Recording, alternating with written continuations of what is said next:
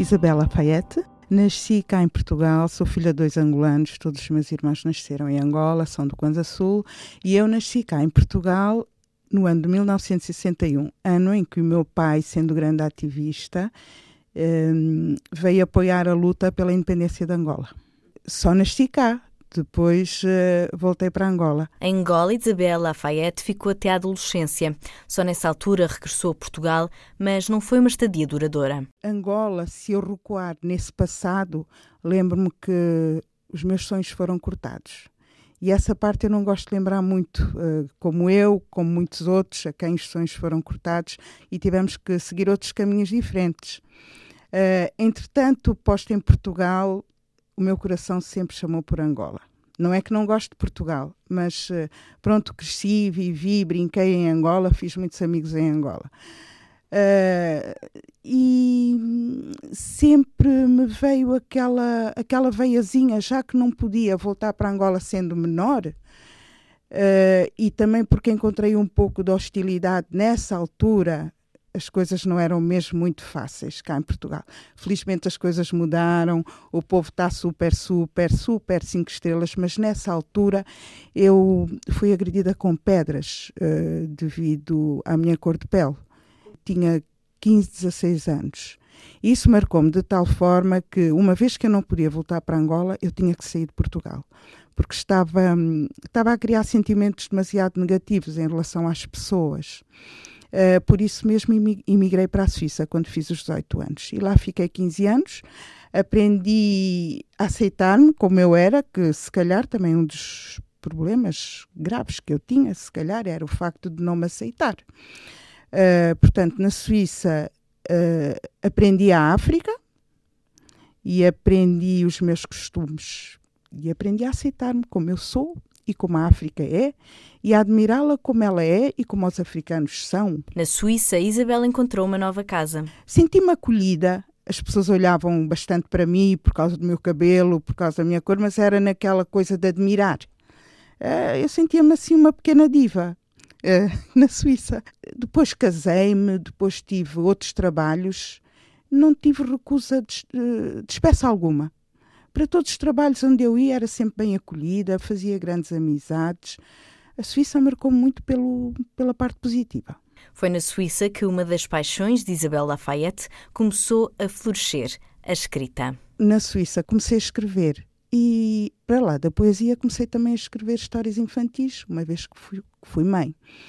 Uh, contava, claro, histórias à minha filha depois tive uma segunda filha ao regressar para Portugal em 1993. Uh, eh, e foi aí que as minhas filhas me disseram: Mas, oh mãe, tu contas histórias tão bonitas, por que é que não começas a, a, concorrer, começa a levar estas histórias a outras pessoas?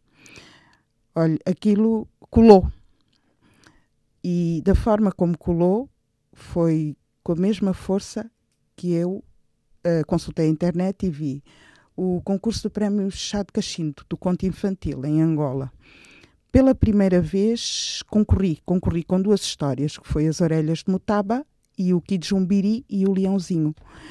E tive a sorte, eu quando o Sr. Jacques dos Santos me ligou a dizer que eu tinha ganho, eu acho que fiz uma figura horrível. Quer dizer, para, para quem aprecia, se calhar é, era uma figura bonita, mas as minhas filhas estavam assim com os olhos muito abertos. Oh mãe, oh mãe, o que é que se passa? Eu saltei, eu corri, eu gritei, eu acho que, que não conseguia falar com o Sr. Jacques dos Santos. Isto foi em 2012. As Orelhas de Mutaba contam a história de, sobre as diferenças. As diferenças de, dos elefantes que, no tempo de Pangeia, nasceram com uma orelha africana de um lado e uma orelha indiana.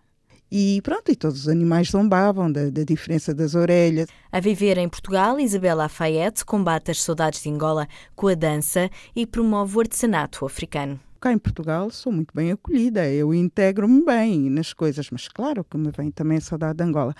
Mas olha, vou, vou dar um pezinho de dança e também não me fico por aí, eu trabalho para promover o artesanato africano. Uh, o, o meu artesanato africano é completamente o espelho da África. Eu sou pela reciclagem. E se formos a ver bem, isto agora é uma provocação, não é a Europa que está no topo da reciclagem, a África sempre teve na reciclagem. E eu aproveito e faço assim uns fios baseados assim nos pastores do sul de Angola, nas tribos dos, dos Mucubais, dos Mucaonas, dos Mucancalas. Aproveito tudo. Imagine-se, olha, colares, fios que as pessoas já não querem, tubos que vão, que as pessoas já, já não veem utilidade para tal, uh, pequenos tecidos. Uh, é assim. E isso dá-me tanto prazer fazer porque, no fundo, depois eu vejo que estou a contribuir para enriquecer, porque isto faz parte da cultura de cada povo. Quando Isabel regressa a Angola, perde-se na beleza da natureza. Regressar, uh, para mim, é sempre é um confronto com as minhas emoções. Não deixa de ser. Não é que eu espero ver aquela, aquela Angola que eu deixei. Eu espero encontrar a minha Angola onde as pessoas possam viver com mais dignidade. E isso não, não vou ter burocracias em dizer isso não encontro. Encontro uma pequena percentagem, mas não encontro aquilo que eu gostaria de encontrar. A natureza do meu país faz-me esquecer um bocado essa parte, porque Angola é um país maravilhoso. E eu digo sempre: os angolanos não se dão conta da grande riqueza que têm. É a beleza e é a própria terra. Não é o petróleo, não é o diamante, é a própria cultura.